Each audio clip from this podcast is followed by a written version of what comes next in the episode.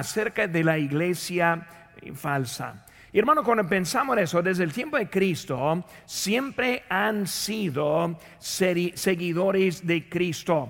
Y con fe sencilla han seguido los pasos de Cristo. Y cuando vemos, hermanos, ellos se llaman cristianos. En Hechos 11, 26 dice la palabra de Dios, y se congregaron allí todo un año con la iglesia y enseñaron a mucha gente, a los discípulos, se les llamó cristianos por primera vez en Antioquía. Vemos que siempre ha sido esta iglesia, siempre ha sido seguidores de Cristo. Y estamos siguiendo en este momento entendiendo que la iglesia verdadera o la que he seguido aún sigue hasta este momento. Pero estamos viendo que vendrá un tiempo cuando la iglesia verdadera no va a existir en este mundo y la falsa es la que va a tomar el lugar. Una cita que tengo aquí de Dave Hunt dice, durante más de mil años antes de la reforma protestante, la verdadera iglesia estaba compuesta por multitud de cristianos que no formaban parte del sistema romano.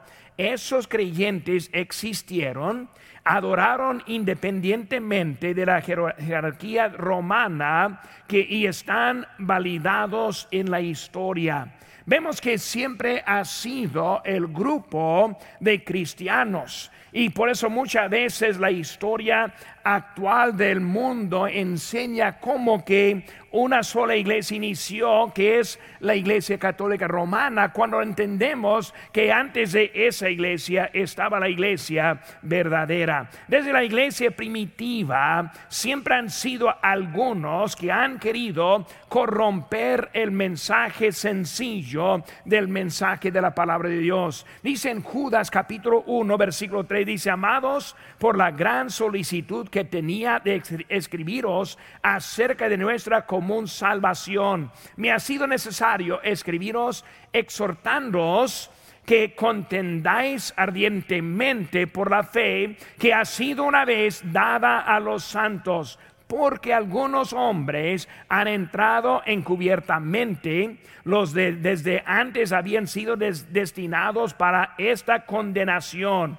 hombres impíos que convierten la libertinaje de la, gracia de nuestro Dios y niegan a Dios, el único soberano, y nuestro Señor Jesucristo. Hermanos, cuando vemos la Biblia desde los tiempos de Cristo y los apóstoles, vemos que siempre han sido algunos que han querido entrar a pervertir el Evangelio puro, a cambiar lo que es el cristianismo verdadero, a, a poner desviarnos a un lado de el camino correcto de nuestro Señor y Salvador. Ahora estamos viendo que es algo que siempre ha sido así y es hasta hoy en día también muchos atacando en eso. Juan en el libro de Apocalipsis nos está dando una mirada acerca del futuro, de las cosas que están por venir. Hoy veremos la máxima perversión de la verdad en los últimos días, que es la iglesia falsa. Hermanos, esta es la iglesia que vendrá y corromperá la doctrina simplemente para expandir su influencia, para preparar la plataforma por el anticristo. Por esta iglesia ya está este, formándose y va a consumir su formación después del rapto y lo preparar todo para él quien va a guiar en este mundo. Este poder religioso se conoce como una ramera. Y cuando hablamos de la ramera, estamos hablando de una prostituta que hará lo que sea necesario para ganar poder como una iglesia universal. En su frente vemos la frase Babilonia la Grande. Cuando hablamos, hermanos, de la prostitución, está hablando de lo que está hablando espiritualmente. Prostitución espiritual en la Biblia, especialmente el Antiguo Testamento, siempre refiere a la idolatría. La idolatría cuando ponemos a algo delante del Dios verdadero.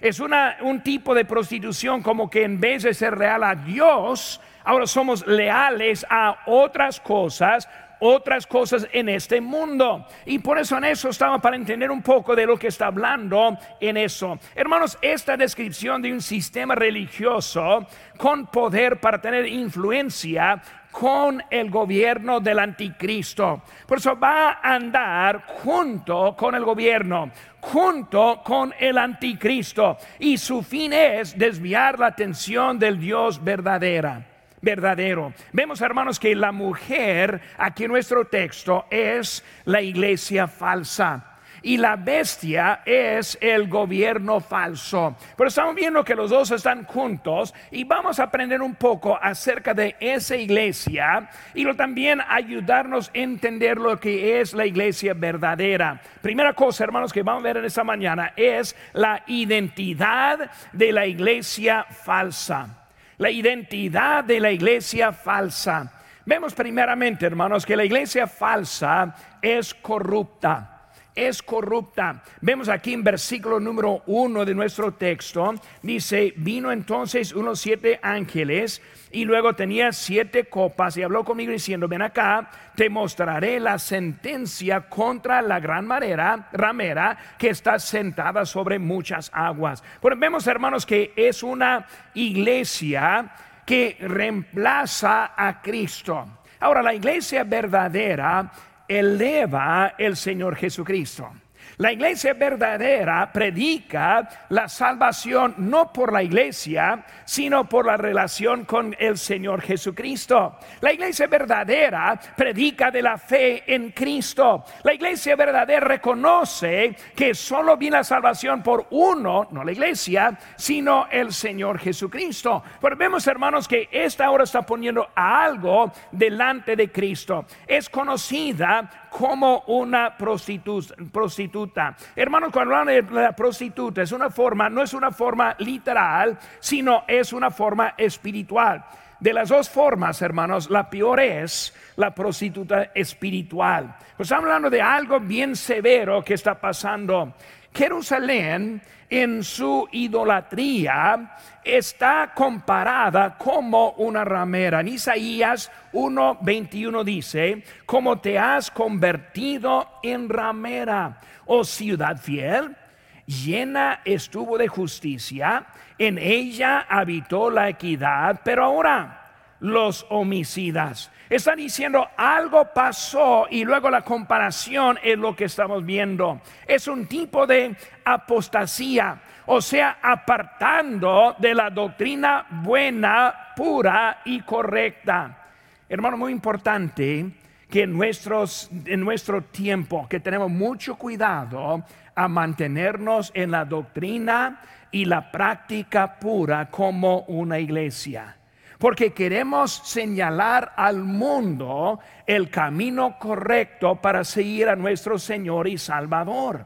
Es muy importante que tomemos en serio la forma que estamos adorando a nuestro Señor. Es algo muy importante que estemos bien fundados en lo que es la doctrina pura y bíblica como nuestra iglesia. Cuando vemos, hermanos, eh, sus relaciones que están hablando aquí es con, su, con el anticristo. Cuando hablamos de esta mujer, vemos su, su región.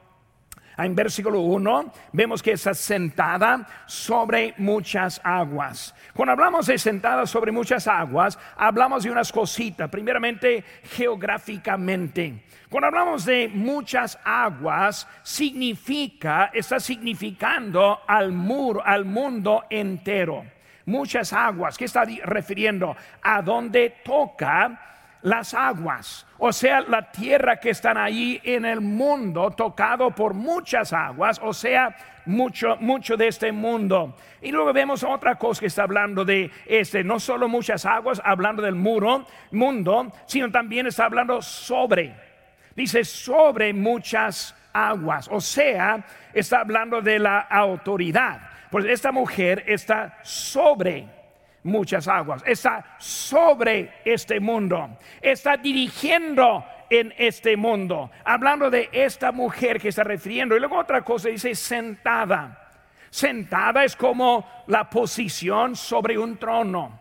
Sentada es una, una manera que decir que está aquí permanentemente. O sea que no está planeando moverse de su territorio, moverse de su autoridad. Ahora entendemos, en la venida de Cristo, Él va a arrancarla de su lugar. Pero ella está ahora tomando lugar permanente y luego mandando en este mundo, no solo geográficamente, sino también políticamente. Ahí en versículo 2 está hablando acerca de los reyes de la tierra, o sea, la influencia que ella va a tener en este mundo. Hermanos, no más pensando mientras estamos hablando de estas descripciones, debemos ya estar pensando que hay religiones hoy en día, y precisamente una, quien ahora está muy metida dentro de los reyes, muy adentro de lo que es la política de este mundo ahora. Pero vemos ahora que va a ser una, eh, eh, una influencia total en ese mundo. Fornicado, dice, fornicando, dice, es la iglesia mezclada con la política. Cuando hablamos de esta iglesia que está allí políticamente, vemos la sumisión. Dice la Biblia en Romanos 13:2, sométase toda persona a las autoridades superiores, porque no hay autoridad sino de aparte de Dios y las que hay por Dios han sido establecidas. Nosotros entendemos que como cristiano, como creyente, tenemos la responsabilidad de someternos y por nosotros en ese día tratamos y nosotros y guardamos leyes. Nosotros respetamos en la construcción. Nosotros respetamos en la manera de seguridad. Respetamos a nuestro gobierno. Pero también otra parte que no es sumisión sino es obediencia. En Hechos 5:29 dice, respondiendo Pedro y los apóstoles dijeron, es necesario obedecer a Dios antes que a los hombres. Vemos ahora como un tipo de contradicción, por decir, o una dilema que vemos. En un lado eh, se dice someter y el otro lado dice obedecer. En un lado está diciendo someter las autoridades que son establecidas por Dios. El otro lado está hablando de obedecer a Dios ante el hombre. Quiero ayudarnos un poco a entender un poco de cómo está hablando eso. Hermanos, sumisión es una actitud, obediencia es un hecho. Son dos cosas un poco diferentes. Cuando hablamos de sumisión es una actitud, pero la obediencia es el hecho que nos lleva. Por eso hablando de esos dos textos, uno está hablando somete a la autoridad y el otro dice obedece a Dios.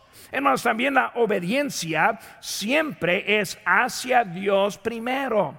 Y si el hombre está de acuerdo, también a la autoridad. Por nunca estamos poniendo al contrario lo que es el orden bíblico que vemos.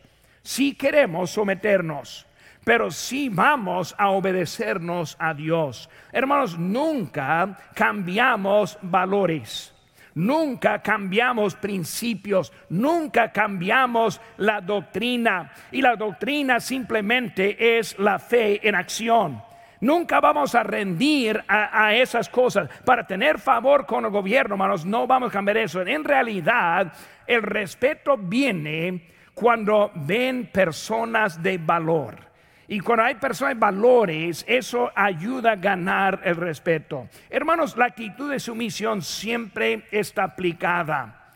No desobedecemos porque queremos desobedecer sino porque no hay opciones aparte de la desobediencia. Y hasta que cuando seguimos a nuestro Dios y el mandato de Él, toda manera respetamos la autoridad que Dios ha establecido. Para muchos las actitudes, pero en lo que es el hecho, obedecemos a Dios.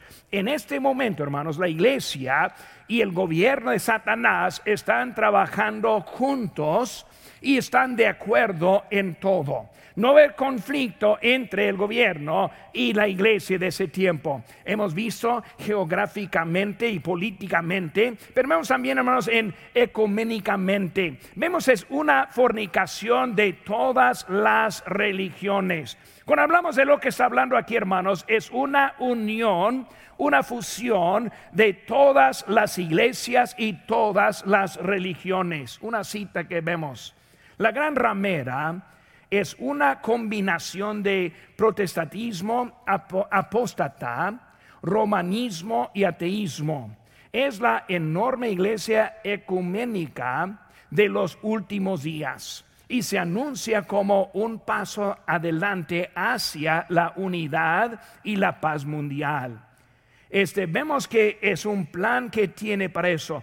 El, mensaje, hermanos, será un mensaje de tolerancia. Ahora piense un poquito. Si está viendo las noticias, escuchando mucho, es un mensaje muy en común en ese momento. tolerancia tolerar los de otras formas de pensar, tolerar otras formas de creencias, tolerar ese cambios en lo que es el matrimonio, tolerar otros grupos. La tolerancia siempre es hacia el mundo, nunca hacia los valores de la palabra de Dios. No nos quieren tolerar a nosotros los que seguimos la palabra de Dios. El mensaje es tolerar otras formas de pensar.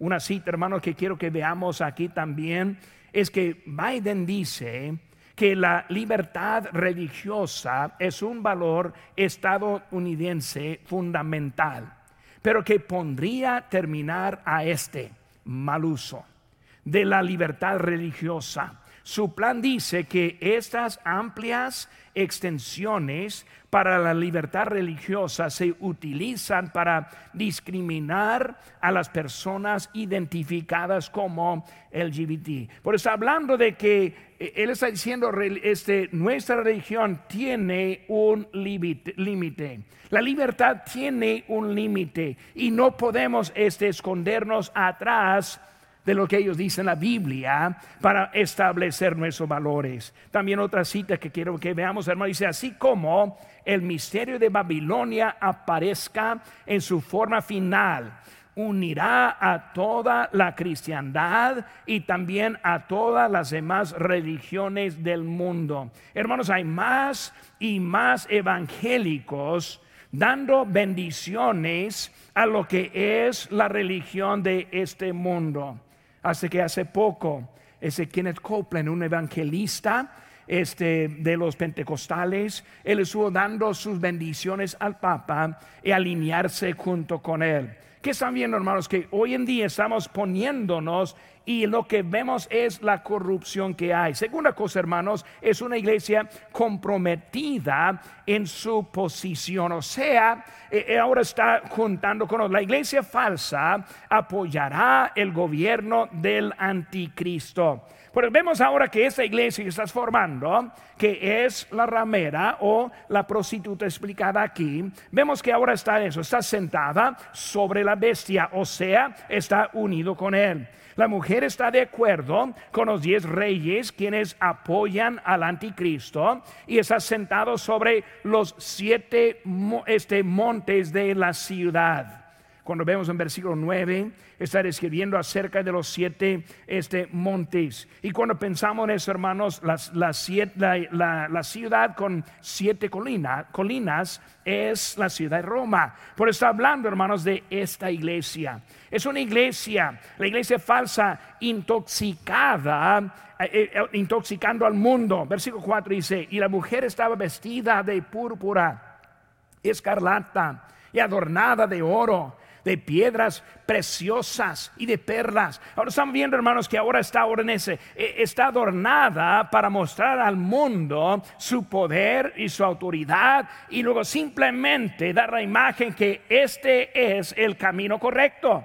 Esta es la manera para encontrar la salvación. Y por eso ahora eh, mostrando al mundo en eso, hermanos, y vemos la imposibilidad de resistir a esta iglesia falsa en ese tiempo. Recordando, hermanos, ya vimos acerca del rapto. Cristo ya vino en el aire. Nosotros ya no estamos, los que estamos en Cristo, los que somos salvos, ya estamos con Él. Está hablando después de eso. Ningún creyente aquí está y todo el mundo va a seguir a esta iglesia falsa. Segunda cosa, hermanos, vemos la integración de la iglesia falsa, la integración de idolatría. Cuando hablamos de esta iglesia, ahora está ahora integrando este mundo. La integración, hermanos, de razas y grupos de personas es algo bonito. Es algo bonito que tenemos aquí en nuestra iglesia. Los, quién sabe qué decir, los blancos, voy a decir en, palabras pocas, pero también los hispanos. Yo me considero también como hispano. También los coreanos. Tenemos de todos grupos y eso es algo bonito. Es bonito que podemos reunirnos aquí en armonía. Pero cuando hablamos de ese tipo de integración es poco diferente. Ese está hablando de las creencias diferentes. Nosotros en nuestra creencia, obviamente con Efesios 2 y otros lugares, nosotros creemos que nuestra salvación está basada en la obra de Cristo, punto y aparte. No hay nada que pueda hacer para mejorarla. Ahorita vamos a bautizar. Los que son bautizados no son bautizándoles para borrar o para lavar sus pecados. Ellos simplemente están siguiendo la obediencia de la palabra de Dios y el Señor para seguir en ese paso de obediencia. Nosotros entendemos lo que es la salvación. No podemos juntarnos con los que tienen obras, con los que tienen otras doctrinas erróneas y falsas. Y por nosotros estamos apartados de eso, pero está hablando de una integración. Ah, no, pues hermano, somos iguales. Eh, eso siempre es el mensaje de los, de los falsos. Somos iguales, pastor. Servimos al mismo Dios. Todos los caminos nos llevan a la Roma. Todo es igual en nuestras creencias. Los, los, la diferencia pequeña no valen mucho. Y así es el mensaje de esa iglesia. Pero hermanos, vemos que es al contrario de lo que Dios nos dice. En 2 Corintios 6, 7 dice, salid en medio de ellos y apartaos, dice el Señor, y no toquéis lo inmundo, y yo os recibiré. Hermano, podemos este, mezclarnos con doctrina falsa, no podemos mezclarnos con los que predican la herejía, no podemos mezclarlos con los que están desviando de la salvación pura y completa en el Señor Jesucristo. Habla, hermanos, también de la religión de Babilonia en versículo 5. Está hablando Babilonia la grande. ¿Qué es Babilonia, hermanos? La palabra Babilonia viene de la palabra Babel. Y cuando recordamos en la Biblia la torre de Babel, es una rebelión en contra de Dios. Cuando vemos de Babilonia en, su, en los primeros días, fue una ciudad fundada por Nimrod. Nimrod es conocido como el apóstata de los patriarcas. Su historia se encuentra en Génesis capítulo 10, cuando está hablando como él estuvo guiando este en contra de Dios. Quisiera hacer su torre para llegar al cielo. Y puede pensar, pero pastor, queremos ir al cielo. ¿Qué está mal en hacer una torre para adelantarnos en lo que queremos? Porque estamos adelantando lo que Dios quiere con nosotros y hacerlo en la forma nuestra. Por eso en vez de la fe ahora es las obras que está mostrando hasta en ese tiempo. Hermanos, fue el, primer intento para este, la religión mundial. Ese lugar donde quisieron hacer una religión mundial es el mismo lugar en donde van a terminar en esa misma cosa de una iglesia completa y unida. Fue el lugar de Nabucodonosor. Fue el lugar de Saddam Hussein. Babilonia es una ciudad de más influencia de la religión en el mundo en el pasado. Vemos a Babilonia la ciudad con influencias para todos. Dice en versículo 5 que está lleno de abominaciones. Hermanos, abominación significa idolatría, poniendo cosas delante de Dios. Por eso cuando vemos las imágenes, los collares con un crucifijo. Vemos que están, son imágenes de adoración. Y siempre quieren decir, no, no, pastor, no estamos dando la imagen, sino a Dios de la imagen. El problema es que yo veo gente arrodillada delante de esas imágenes. ¿Qué estamos viendo, hermanos? Que es algo que está puesto en la idolatría desde ellos. La ramera se refiere a la prostitución de la verdad. O sea, alterar la verdad de lo que es el verdadero. Y como el, el ejemplo que nosotros entendemos como una prostituta, es una persona tomando el lugar de la persona legítima una persona este, pretendiendo ser igual, una persona portándose igual, Pero hermanos, en eso es el pecado que están viendo y ahora hablando de cosas imitando al Dios verdadero y luego desviando la adoración a Él mismo.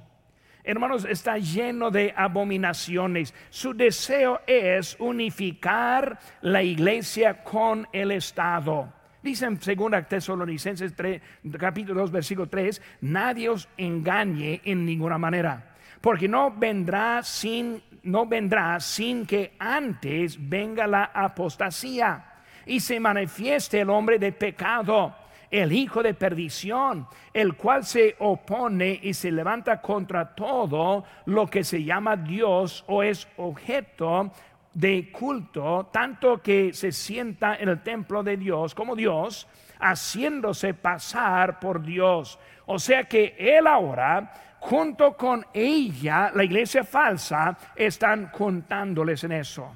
Vemos, hermanos, dice ahí en versículo 5, la, eh, la hebrea de la sangre de los santos.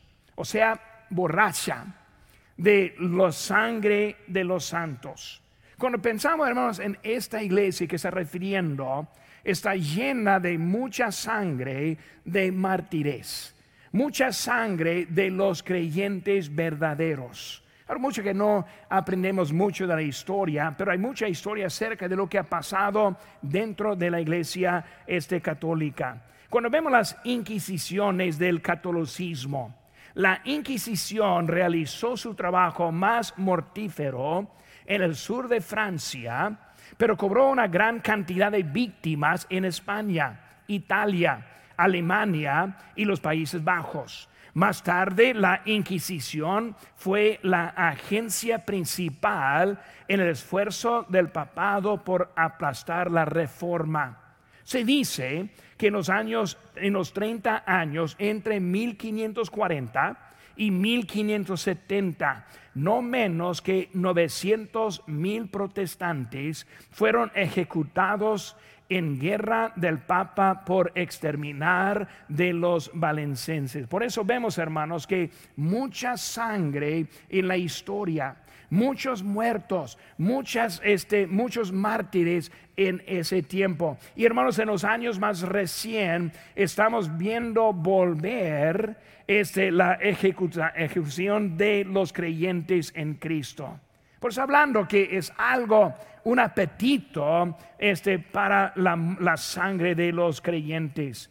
Vemos también, hermanos, la integración en la política. En versículos 2 y 3 está hablando de la única religión que tiene una, este, cuando hablamos de esta, e, e, esta este, juntando con la política, vemos una cosa interesante, hermanos. Vemos que la única religión que tiene una embajada con todos los países principales es la Iglesia Católica Romana hasta que los Estados Unidos también tiene un embajador en Roma. Por vemos, hermanos, que está juntando y ya estableciéndose. No es como algo de un día al otro que va a aparecer, sino es algo que ya está en proceso para ese tiempo. La iglesia falsa. Ahora ya existe. La iglesia falsa ya está preparándose. La iglesia falsa está ganando más y más fuerza. La iglesia falsa está alistándose para que cuando venga el, anticristo está listo. La integración de idolatría en la política y también, hermanos, la integración en la teología. Vemos ahora que van a estar mostrando y, juntando hasta las creencias. La falsa religión dirá, ninguna religión puede proveer la salvación sola, o sea, en sí misma. O sea, están diciendo que es algo acumulado de todas las religiones para llegar el entendimiento más, este, más, más completo para ellos. Una cita. No se puede tener unidad sin comprometer la verdad. Abandonar la verdad por el bien de la unidad es traicionar a Jesucristo, es lo que dijo Charles Spurgeon. Por hermanos, no es posible abandonar. Por eso no solo voy a, eh, solo voy a, juntarme con ellos, pero voy a mantener mis principios. No, hermanos, no es posible andar con ellos y andar por el bien también. El pensamiento, todos estamos llegando al mismo lugar, se llama el cielo. Todos estamos indicando la misma cosa. Proverbios 14, versículo 12 dice, hay camino que al hombre le parece derecho, pero su fin es el camino de muerte. Hermanos, hay que ver que hay algo que está llegando y esa iglesia es la que está viendo. Hermanos, quiero una cita, tengo una cita del Vaticano. Dice aquí, el plan de salvación también incluye a quienes reconocen al Creador. En primer lugar, entre los que se encuentran los musulmanes, esos profesan tener la fe de Abraham y junto con nosotros adoran al único. La iglesia también tiene un gran respeto para los musulmanes. Adora a Dios que es uno. Se esfuerzan por someterse sin reservas a los mandatos de Dios, así como Abraham se sometió al plan de Dios, a cuya fe los musulmanes vinculan con entusiasmo la suya aunque no lo reconocen como Dios. Publicado el 8 de octubre de 2009. ¿Qué está diciendo? En su fe, en su sinceridad, en su dirección, también ellos andan en buen camino. ¿Qué están viendo, hermanos? Todo juntándonos y alistándonos por la iglesia falsa universal que va a estar aquí. Otra cita, hermanos, de Albert Moller dice, la iglesia católica romana enseña que el Islam es erróneo e incompleto.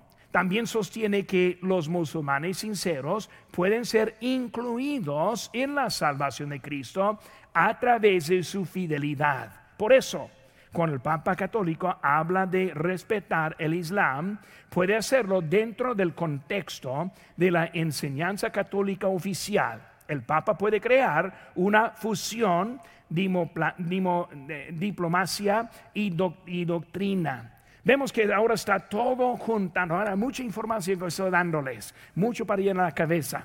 La verdad es, hermanos, que estamos en camino a una iglesia falsa universal que va a tener autoridad sobre todas las religiones, van a gobernar y va a dirigir todo lo que hay en este planeta que está en camino hoy en día.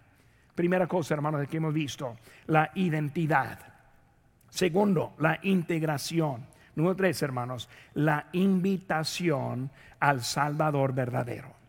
Por ahora hemos visto como todo va a estar andando, errando de la verdad, desviando a la gente, pero vemos que hay uno que está llevándonos en buen camino. Es el Señor Jesucristo. En Apocalipsis 22 dice, dice, yo Jesús enviado mi ángel para daros testimonio de estas cosas en las iglesias. Yo soy la raíz y el linaje de David, la estrella resplandiente de la mañana. Y el espíritu y la esposa dicen, ven.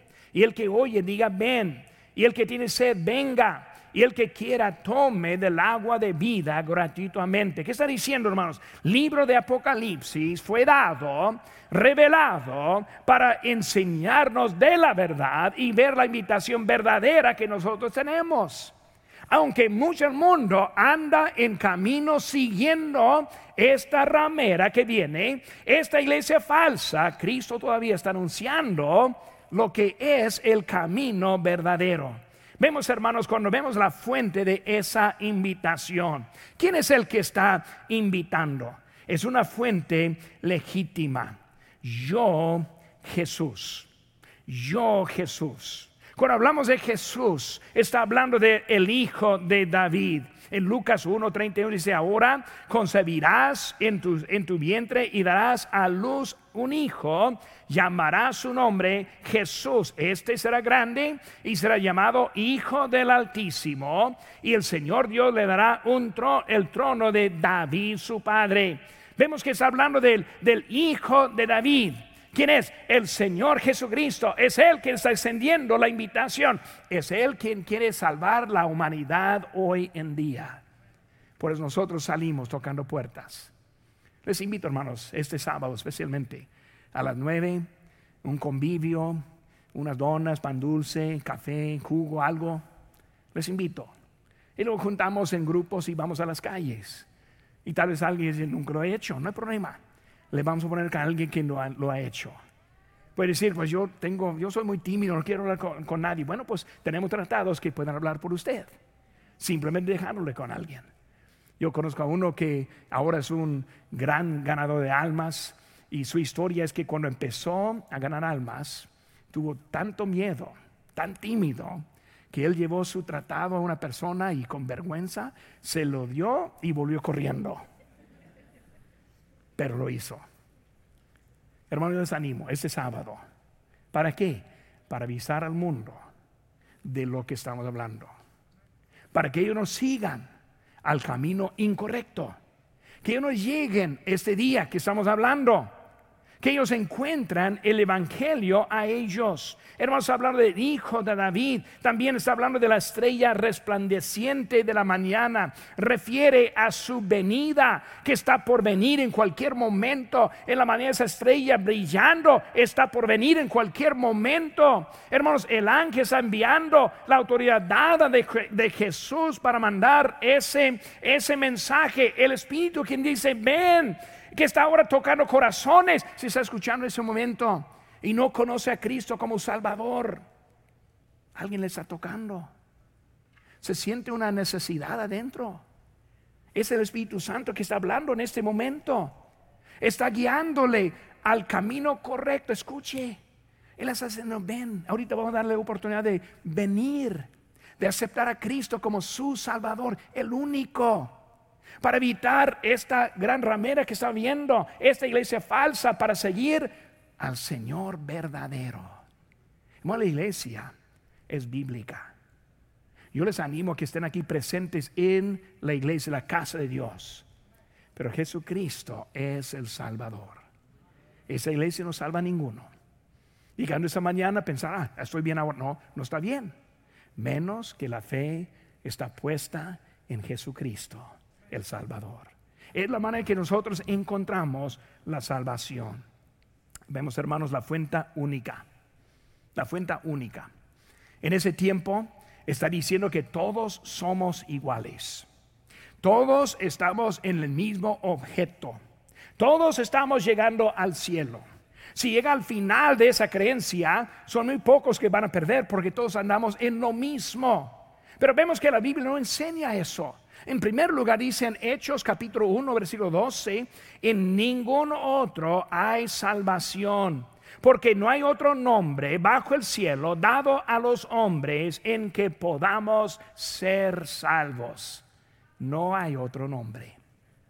No hay otra manera para creer. No hay otra idea. Vemos que solo es Jesucristo, la verdad de Él. Primero Juan 5, 11. Me gusta mucho ese texto. Escuchen mientras que lo leo. Dice, y este es el testimonio que Dios nos ha dado la vida eterna. Esta vida está en su Hijo. El que tiene al Hijo tiene la vida. El que no tiene al Hijo de Dios no tiene la vida. Estas cosas os he escrito a vosotros que crees en el nombre del Hijo de Dios, para que sepáis que tenéis vida eterna y para creáis en el nombre del Hijo de Dios. Nombre único, Salvador único, camino único. Yo soy la vida, dice Cristo. Soy el camino, dice Cristo. No hay otro que pueda ir al Padre, sino por Jesucristo. Vemos, hermanos, no es de todos no es que cualquier otra forma de pensar. No es porque es muy dedicado y fanático, sino es por poner la fe en Jesucristo. Vemos, hermanos, las personas que tienen sed espiritual. Lo que leímos ahorita, el Espíritu dice, ven y tome del agua de la vida gratuitamente, el que quiere, porque de tal manera amó Dios al mundo que ha dado a su Hijo unigénito, para que todo aquel que en Él cree no se pierda, mas tenga vida eterna. Qué bonito. La invitación abierta. Invitación para todos. No hay ninguno fuera de la habilidad de poner su fe en Jesucristo. Puede ser que está alguien aquí en esta mañana y como vemos aquí atrás dos caminos Solo hay dos. Uno es el camino angosto. Ese camino donde el Señor está llamando. Todos los demás caminos están en el camino ancho. Y muchos son los que van allá. Lo que dice la Biblia. Puede ser que es alguien aquí que está en camino en ese ancho. Esta mañana invitación es cambiar carril. Del ancho al angosto. De todo a uno, el Señor Jesucristo. Y Él le dará la vida eterna.